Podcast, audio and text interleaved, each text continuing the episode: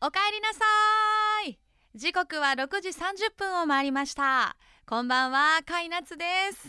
野菜をもっとプレゼンツおかえりマルシェ。今日も始めていきましょう。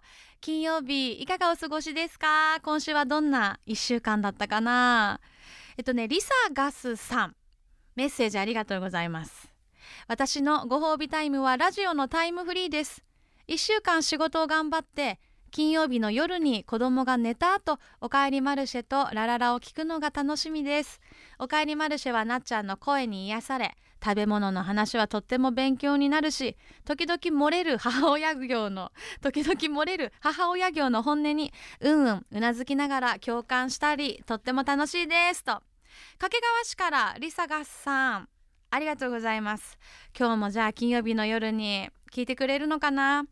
私もあのこのタイミングでこのラジオを聴こうっていうのがだいたいこう1週間の中でサイクルがあるのですごいやっぱそれがうんなんかラジオってさ何て言うのかな不思議とストレス発散になるんですよね私にとっては。体を動かすとかじゃないんだけどなんか話を聞いてで自分の話も聞いてもらえた気持ちになるっていうのかな。うん。だから今日もおかえりマルシェあの一息つきながら一緒に楽しんでいただけたら嬉しいです。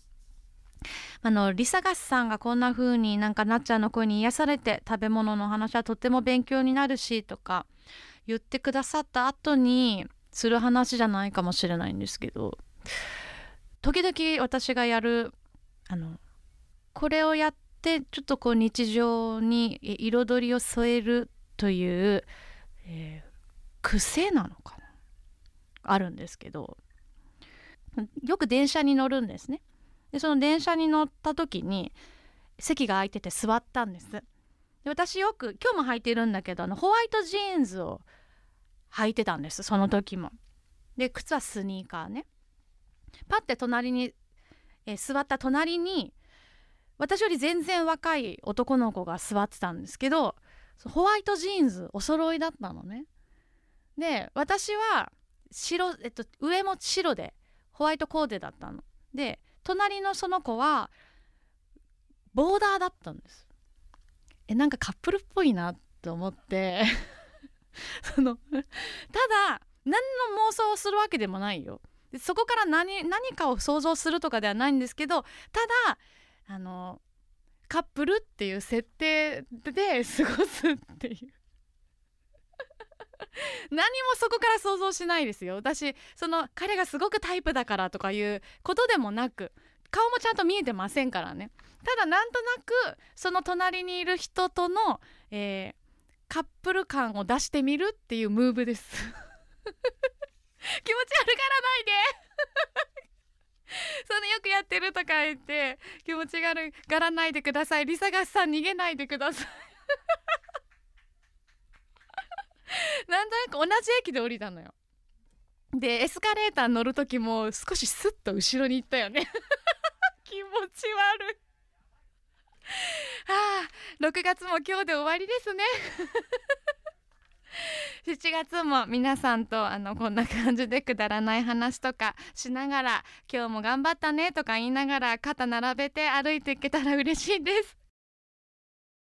野菜をもっとプレゼンツ。おかえりマルシェ。モンマルシェがお送りします。野菜をもっとプレゼンツおかえりマルシェ。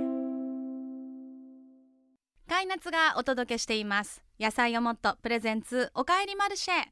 金曜日の夜いかがお過ごしですか？ちょっと一息つくためにこれからもう一踏ん張りしなきゃいけないあなたもこの時間はぜひおかえりマルシェにふらりとお立ち寄りください。一人マルシェバージョンでお届けしている今日も野菜をもとの美味しいスープを飲みながらお届けしていきたいと思いますよ。今日はですね先週に続いてこちらも限定商品なんですが私カイナツが選んだのは朝畑レンコンの黒ごま担々スープです。これね野菜をもっととオンクルさんと菊池亜希子さんのコラボ。またさめちゃくちゃパッケージ可愛いんだよね。ピンクに白のドット。でもなんかこのドットも普通のドットじゃないんだよ。レンコンのこの穴をね表現しているめちゃくちゃおしゃれなさすがって感じのパッケージなんですが。それでは朝畑レンコンの黒ごま担々スープいただきたいと思います。これやっぱ気になるのは香りでしょう。ん。担々。あとめちゃくちゃ黒いよ。これはそうか黒ごまの黒さだね。それではいただきましょう。うん。ピリッと辛い。そしてねこの朝畑レンコンというのは静岡産のレンコンなんですよね。育てるのとか収穫するのすごく大変であの貴重なレンコンを使った限定のスープです。はあこれすごいレンコンいっぱい入ってるよ。うん。レンコンってさ実は何にでも合うよね。その食感が楽しめるけど味自体はものすごく主張があるわけじゃないので私実は大人になってからすごく大好きになってお味噌汁入れたりとか少しもう塩コショウでカラッと片栗粉軽くまぶして揚げてお酒のつまみにもできるしカレー風味っぽくしてみたりとかレンコンだけで食べるのも好きですしこうやってスープにするのもいいね。またこれを黒ごま担々にしちゃうあたりが最高。麺入れたい。うん。限定なので皆さんぜひ急ぎ目でお店チェックして楽しんでいただければと思います。さあじゃあ今日も皆さんから届いているメッセージもご紹介しましょうね。やる気スイッチ連打中さん。ありがとう。静岡市駿河区からメッセージいただいています。うん。以前高校の先生と友人たちと久しぶりに会って飲み会をしました。いいね。お先生のごご年齢も今年で70オーバーで毎回私たちの飲み会に来てくれるのですが正直翌朝のお体も心配。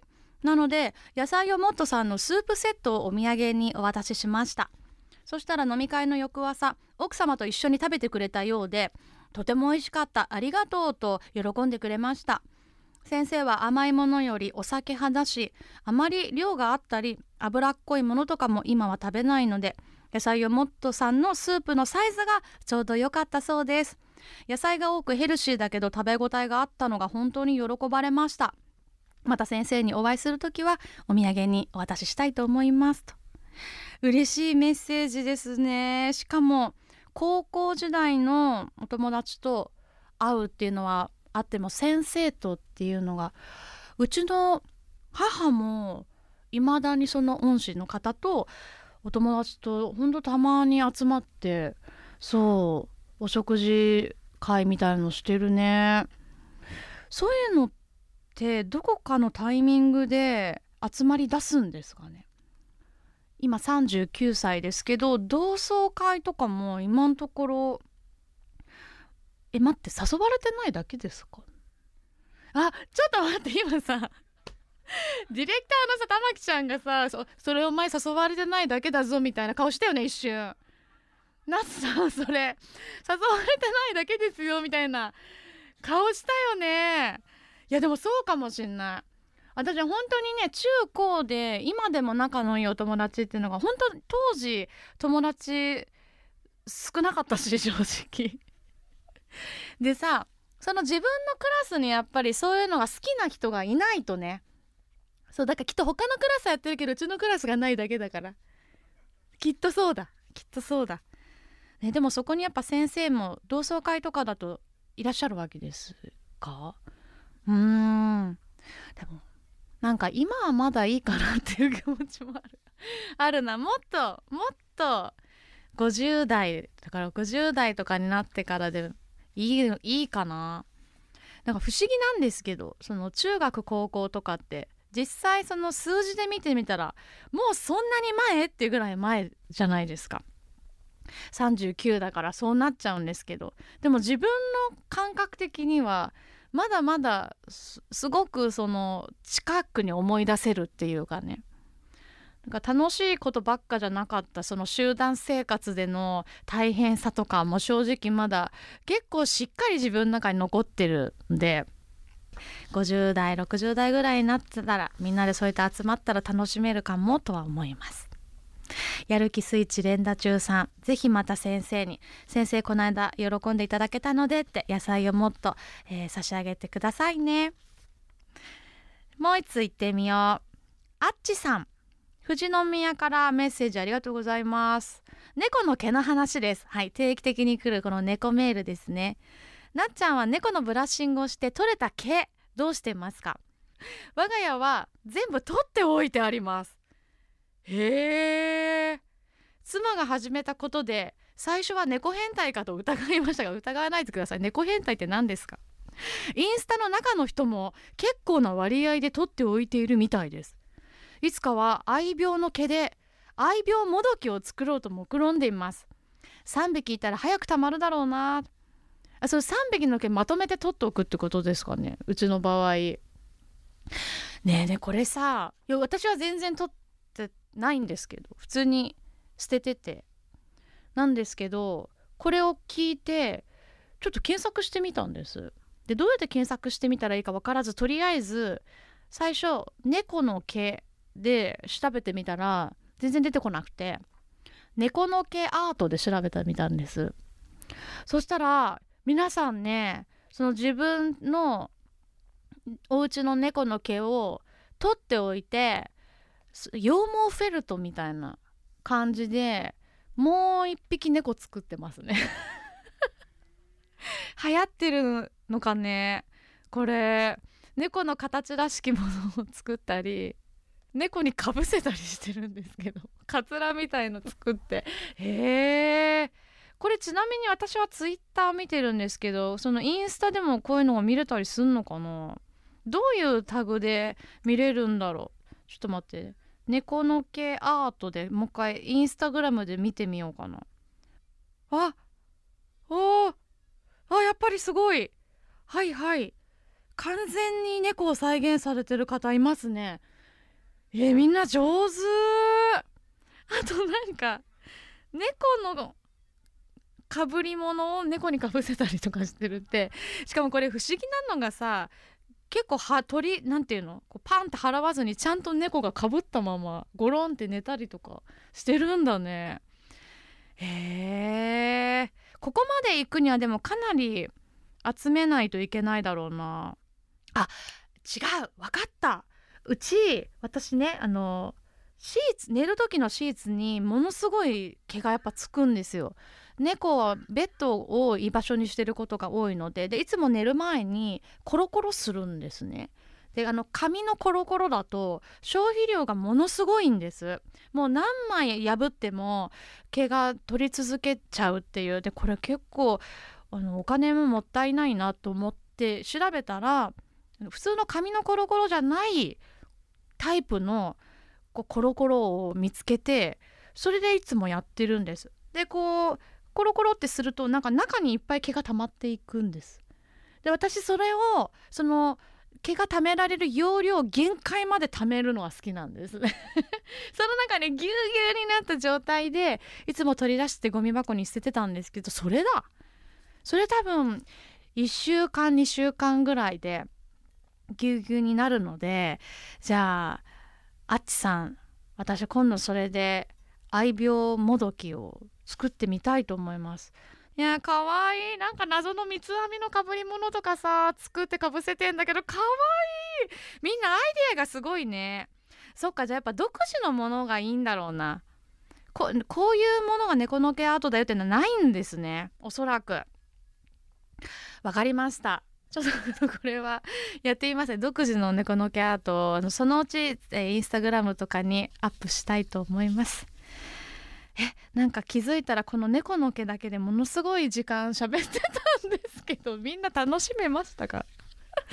すいませんね。あのこんな感じでいつもつらつらと、え、皆さんから頂いたメールに反応しながら、えー、近況とかフリートークしていきたいと思いますのでメッセージおかえりアットマーク kmix.jp まで。野菜をもっとの感想ももちろん嬉しいですし皆さんが最近気になっていることとか一緒に話したいこと私に教えたい近況などなどメール送ってきてくださいね。野菜をもっとプレゼンツ